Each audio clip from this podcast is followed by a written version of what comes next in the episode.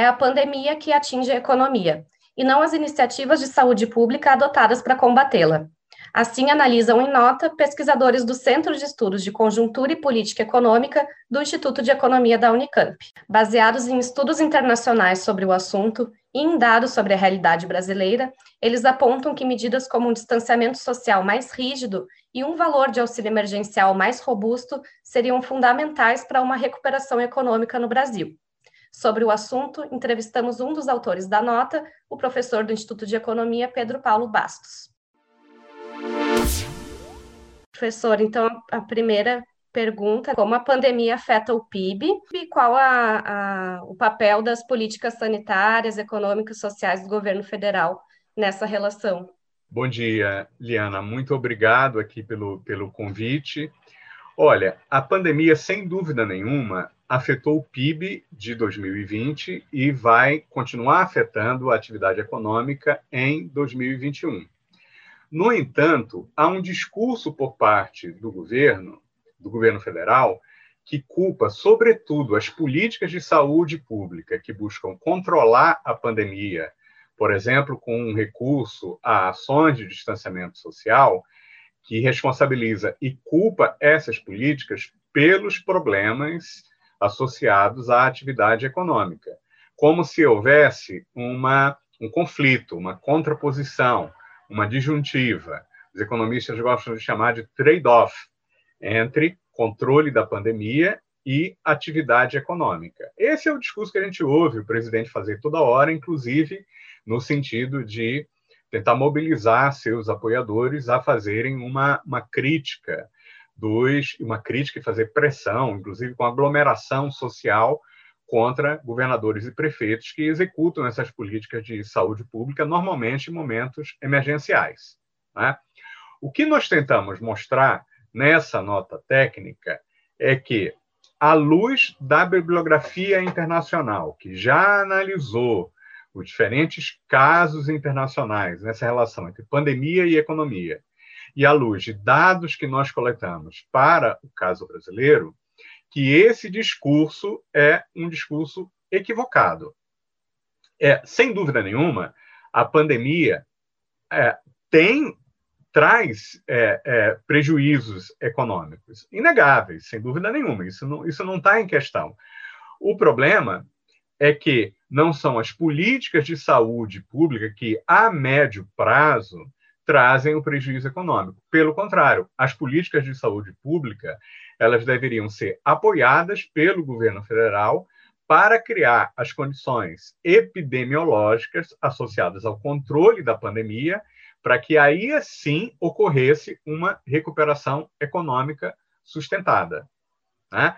Porque por que, que a pandemia afeta a economia? Primeiro, nós mostramos na nota técnica que antes mesmo que fossem executadas políticas de ou ações de distanciamento social no Brasil, ali por volta da segunda metade da segunda quinzena de março de 2020, sobretudo na última, na última semana de março de 2020, a economia brasileira já tinha passado por uma forte desaceleração.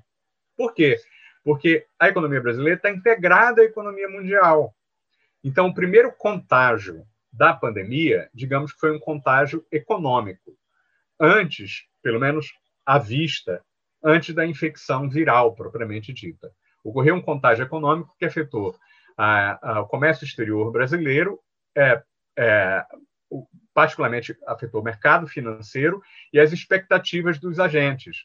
Então, você já teve um impacto econômico da pandemia antes da proliferação viral no Brasil. Né? Esse é o primeiro, o primeiro ponto que é muito importante. Muito importante porque, se esse impacto econômico ocorre antes mesmo de executar uma ação de distanciamento social, você pode executar ações de distanciamento social muito estritas para evitar o contágio ou a infecção viral, né? é, digamos, com um impacto econômico que já ocorreu. E se você tiver sucesso nessas ações de controle da, pandemia, da pandemia mais rapidamente a economia vai poder sair da, da crise em que ela foi levada por causa do, do contágio econômico da pandemia. Segundo, segundo, os estudos internacionais mostram, em geral, que em casos como o Brasil, que já sofreu impacto econômico negativo antes dessas ações de distanciamento social, essa, essas ações têm, têm um impacto econômico forte, mas que meramente complementa esse impacto econômico inicial. Então, nós mostramos os dados, por exemplo, que a queda da atividade econômica no Brasil, medida pela OCDE ou pelos dados de consumo de energia, são anteriores ao, às ações de distanciamento social. Inclusive, a mobilidade social diminuiu muito antes das ações de distanciamento social, quer dizer, elas têm um caráter voluntário, essa, esse, essa redução da mobilidade. Então, nós usamos os dados, por exemplo, do Google, da, da Apple, da TomTom, do Waze, para identificar isso. Né? Quer dizer, ocorreu, digamos assim, um pânico que produziu uma redução voluntária da mobilidade antes das ações públicas de distanciamento social, que, junto com aquele contágio econômico, produzem um efeito negativo, um impacto econômico negativo da pandemia muito antes das ações de distanciamento. Né? Então, a bibliografia mostra que essas ações de distanciamento moderado têm, costumam ter um grande impacto econômico. No Brasil tiveram, mas basicamente complementaram esse impacto da mobilidade voluntária e do contágio econômico internacional. Né? Mas que essas ações moderadas elas não conseguem controlar a pandemia. Então, o que é ideal fazer? Realizar ações de distanciamento social muito mais estritas e intensas porque elas vão, digamos assim, substituir o impacto econômico da ação de distanciamento social moderada, né? Muito desse impacto econômico já vai ter sido mesmo é, realizado por conta da mobilidade voluntária, da queda da mobilidade voluntariamente do contágio econômico, né? e uma política de ação social é, é, estrita vai sim ter condições de ela controlar a pandemia, né? E aí criando as condições epidemiológicas para a recuperação econômica. É claro que ela tem que ser acompanhada o mais rápido possível de uma defesa da renda das pessoas, porque elas vão ter que cumprir o distanciamento social e para isso elas vão precisar de renda, né? E do ponto de vista de saúde pública, tem que estar articulado muito rapidamente com uma política de testagem de massa, de rastreio de contatos e de isolamento seletivo, de quarentenas seletivas dos contatos rastreados, de maneira a que você use o período do distanciamento social para evitar que a pandemia volte com toda a força quando o distanciamento social for relaxado. É? Qual é o problema que ocorreu no Brasil? É que as ações brasileiras em todos os campos que eu comentei foram tardias e ineficazes. Quer dizer, a ação de distanciamento social não foi estrita, não foi definida rapidamente para que seja estrita de maneira a controlar o, as infecções virais e criar as condições epidemiológicas para a retomada da atividade econômica, elas não foram nem acompanhadas, nem seguidas de ações inteligentes de testagem, rastreio de contatos e quarentenas seletivas, isolamentos seletivos, né? de maneira que assim que aquelas ações moderadas de distanciamento social foram relaxadas, a pandemia voltou, teve vários picos da pandemia nos diferentes estados, e como você não controlava, não é? é não testava, é, a, a, a pandemia continuou circulando de um estado para outro da Federação Brasileira, e o auxílio emergencial foi, primeiro, iniciado muito tardiamente, não foi acompanhado por uma ação de isolamento estrita, portanto, o auxílio emergencial teve um impacto importante, sem dúvida nenhuma, né? mas ele não foi, digamos, aquele impacto que coordenado com a política de saúde pública, permitiria que tanto a pandemia fosse controlada já no primeiro pico, quanto a economia pudesse se recuperar depois. Então, normalmente, as políticas, as ações de distanciamento social só ficaram realmente estritas quanto quando a, a pandemia cresceu tanto a ponto de chegar em picos que ameaçavam a própria capacidade existente do sistema hospitalar ameaçavam, digamos, um colapso completo do sistema de saúde forçando tardiamente a execução de ações sociais estritas. E mesmo quando elas foram executadas, né, essas ações elas não foram acompanhadas por aquelas políticas inteligentes de testagem e rastreio, rastreio de contatos. Né? Dito isso, por conta disso tudo, é, depois dos primeiros picos da pandemia, o, o nível de, de, infecções continua ainda muito elevado. O nível de casos continuou, é, chegou no patamar mínimo aí em torno de 400 casos ou 300 casos diários em determinado momento baixou de 400, mas muito rapidamente, que é um patamar ainda muito elevado. Quer dizer, preparando-se as condições para uma retomada muito mais grave que a gente verificou em 2021 e dessa corrida que a gente acabou perdendo entre vacinação em massa, por vários motivos a gente perdeu, sobretudo pela inação do governo federal, e a mudança das, das, das novas cepas do, do coronavírus. Nessa corrida, as cepas continuam, digamos, se modificando, tendo mutações é, incontroladas, enquanto a vacinação está indo muito atrás. E nessas circunstâncias, tanto as políticas, tanto as ações de distanciamento social, quanto a política econômica para garantir o distanciamento social, o auxílio emergencial, acabaram é, sendo retraídas cedo demais. A inação tanto econômica, com a redução ali do auxílio emergencial, né, a partir de agosto até dezembro, né, de, de é, é, ou melhor, a partir de setembro até dezembro de 2020, e a interrupção dos pagamentos em todo o primeiro trimestre né, de 2021 acabou agravando o impacto econômico. E quando ele voltou ao auxílio, ele voltou muito baixo, quer dizer, ele não assegura propriamente o distanciamento social, porque o, o valor do auxílio mal garante a segurança alimentar daqueles que são beneficiários do auxílio.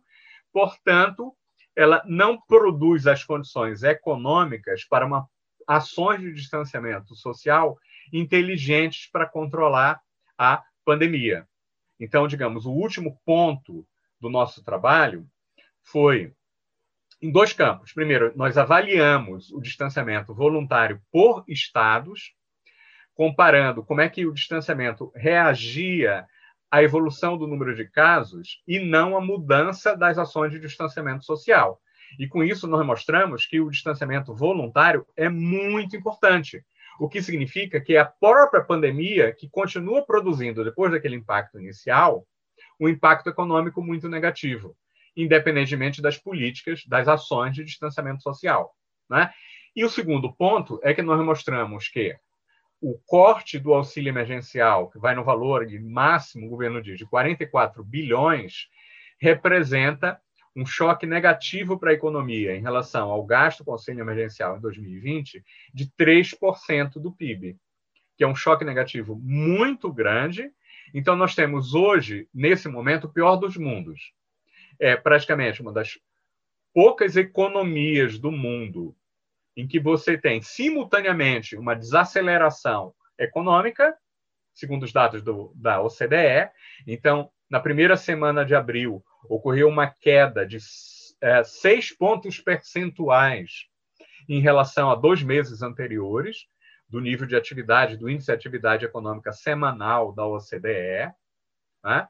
Então, é o único país que, que, que passa por essa desaceleração quando o mundo está acelerando depois do controle da pandemia e, é, é, simultaneamente, como era de esperar, com o descontrole da pandemia, mostrando que não existe base alguma para o argumento de que existe uma contradição entre, entre controle da pandemia por ações de política de saúde, de um lado, e atividade econômica, de outro. Basicamente, nesse sentido que as políticas, é, particularmente do governo federal, tanto econômicas quanto de saúde pública, tiveram um impacto econômico muito negativo para o nível de atividade, que é simultâneo a esse descontrole que a gente verifica na, na evolução da pandemia no Brasil hoje. Professor, e baseado nessas políticas né, do governo, quais são as perspectivas para esse ano? Pois bem, o, o, o cenário do PIB este ano é um cenário, digamos, muito incerto, que está associado a essas duas forças. Uma força é a economia mundial, que, sobretudo nas, nos principais parceiros comerciais do Brasil, ou principais economias do mundo, a China e os Estados Unidos, ganharam, digamos, a corrida entre a vacinação e a mutação dos vírus, ou estão ganhando a corrida, ainda não sabemos inteiramente o que vai ocorrer, e estão executando programas econômicos anticíclicos que envolvem um gasto enorme. Então, a China, nesse primeiro trimestre, teve um crescimento de 18% do PIB, coisa absolutamente impressionante. É? E os Estados Unidos vai ter, digamos, uma recuperação também muito forte ao longo desse ano, que pode chegar ali em torno de 6%, 7% ao ano, e mais forte ainda em 2022. Então, a economia mundial tem tudo para puxar a economia brasileira pelos cabelos, sobretudo porque o Brasil exporta muitos, é, digamos, produtos industriais semi-manufaturados, commodities primárias, alimentos, matérias-primas, em geral, né? e isso vai ter um efeito de radiação sobre a economia brasileira. Mas, por outro lado, a economia brasileira é a única economia, como eu falei, que está passando por um processo de desaceleração e até de contração, muito provavelmente do PIB, não é? em março e em abril. Por quê? Porque por causa do setor de serviços e particularmente do setor de serviços que depende da proximidade social não é? Quer dizer, não apenas o, é, é, hospedagem, é, restaurantes, bares, mas também o setor de, de, de educação, de, de esporte, de, de academias, é, alguns tipos de serviço médico, enfim, todos os serviços que dependem de proximidade social, transporte, transporte aéreo, transporte é, é, interestadual, rodoviário, por exemplo, todos esses serviços são muito afetados pela, pela pandemia. Eles têm um peso muito grande no Brasil. Né? E, e tem, portanto, efeito de encadeamento sobre, sobre o gasto. Por outro lado, parte da população brasileira, sobretudo a, a alta classe média, acumulou, digamos, algumas, é, alguns estoques de riqueza por conta da redução dos seus gastos teve ganhos de capital por conta do grande aumento da bolsa de valores no Brasil e tem muitos recursos que eventualmente podem ser gastados se a situação da pandemia for melhor controlada. Então, o cenário é muito, muito incerto. O que a gente pode dizer, digamos, com maior grau de certeza, é que a economia eh, brasileira vai participar de um modo relativamente tímido da recuperação exuberante da economia mundial em 2021, por, a despeito do fato de que seja uma economia muito exportadora de, de metais e de bens semi-manufaturados e commodities agrícolas. A despeito de tudo isso, justamente por conta desse descontrole da pandemia no Brasil, que tem um impacto muito grande sobre o setor de serviços.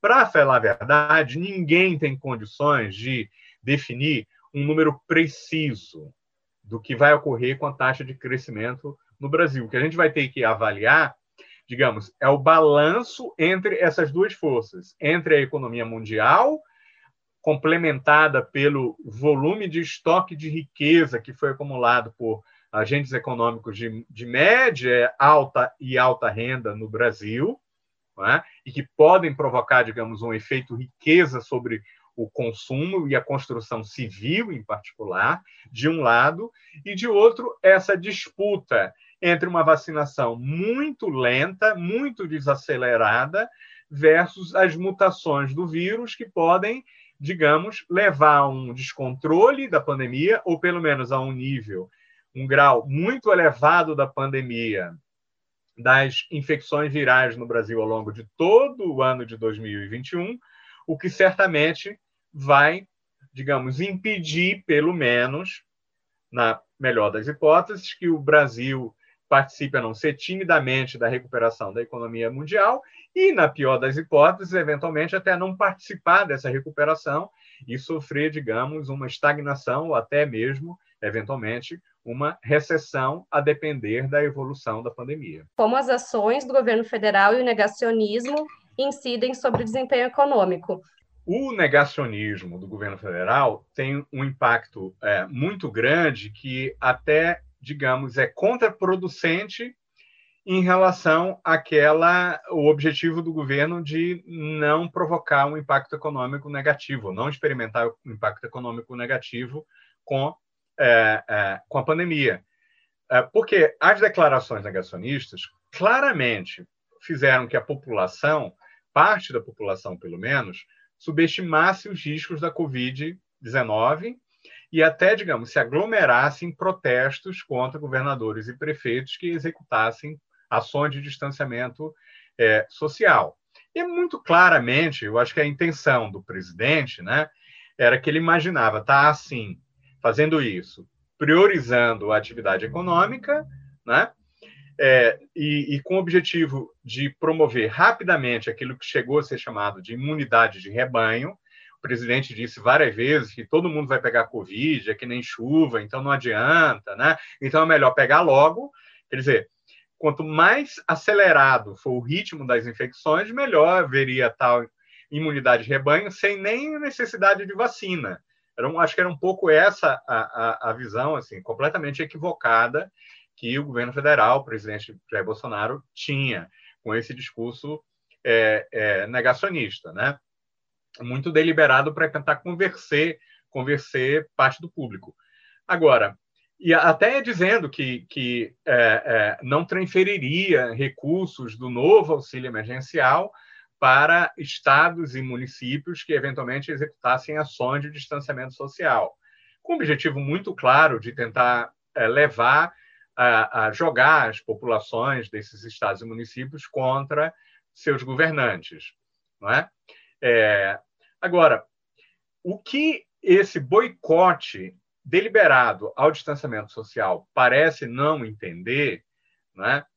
é que, a não ser que as pessoas não tenham opção ou continuem se convencendo, a despeito das evidências, a enfrentar a pandemia como se fosse uma gripezinha, de peito aberto e não como maricas, não é? As pessoas, elas na verdade vão acabar modificando o seu comportamento voluntário em razão da pandemia e evitar consumir esses serviços que envolvem proximidade social. Quer dizer, é só uma parcela minoritária e decrescente da população que continua convencida pelo negacionismo do presidente. Logo, a racionalidade da maioria não é, não vai levar aquela imunidade de rebanho e a morte em massa, na verdade, que, que, que é, isso poderia produzir. Vai levar racionalmente essa população a se distanciar voluntariamente e evitar aquelas atividades econômicas presenciais que envolvem um risco à saúde. Enquanto for preciso se defender de um modo mais ou menos individual, né, sem uma política pública, coordenada e inteligente no nível federal, quando, enquanto for possível se defender individualmente do descontrole da pandemia. Né? É isso que nós mostramos nos dados estaduais de mobilidade. Né? Então, para vários dos estados, é, na, mesmo no momento em que não há uma variação das ações de distanciamento social, há uma correlação muito grande entre mobilidade e número de casos. Quer dizer, à medida que elevam-se o número de casos e depois o número de mortes, a mobilidade social diminui. É? Em alguns casos, a correlação é perfeita, claro, mas em geral a correlação é muito, muito grande entre, entre as duas coisas. O que é, mostra, digamos, empiricamente, ou pelo menos aponta no sentido de mostrar empiricamente, com um grau razoável de probabilidade, que o discurso negacionista é inteiramente furado para recuperar a economia. Porque muito antes de alcançar-se a tal imunidade de rebanho, né, o crescimento da pandemia vai levar a um isolamento social voluntário que vai ter um impacto econômico muito ruim. Então, a, o discurso negacionista, quando consegue convencer e alastrar o vírus sem controle, acaba tendo não um efeito econômico positivo, como gostaria o presidente, como imagina o presidente, mas um efeito econômico extremamente negativo. Né? Então, é, é assim que, digamos, esse discurso negacionista da pandemia ele é contraproducente para realizar os próprios objetivos econômicos que ele parece mirar, certo? É, é, de maneira que, tanto do ponto de vista econômico quanto do ponto de vista da saúde pública, as ações do governo federal foram um verdadeiro desastre. Né? E a gente espera, bom, que se faça uma avaliação, uma identificação correta dos responsáveis por esse desastre, no conjunto de investigações que, por exemplo, a CPI, que vai ser instalada no, parla no parlamento, vai é, é, realizar. Para saber mais sobre o assunto, acesse a nota técnica assinada pelo professor Pedro Paulo Bastos e pelos alunos Gabriel Petrini e Lorena Dourado. Ela pode ser encontrada no site do Centro de Estudos de Conjuntura e Política Econômica do Instituto de Economia da Unicamp. Liana Coll para a Rádio Unicamp. Rádio Unicamp, música e informação de qualidade.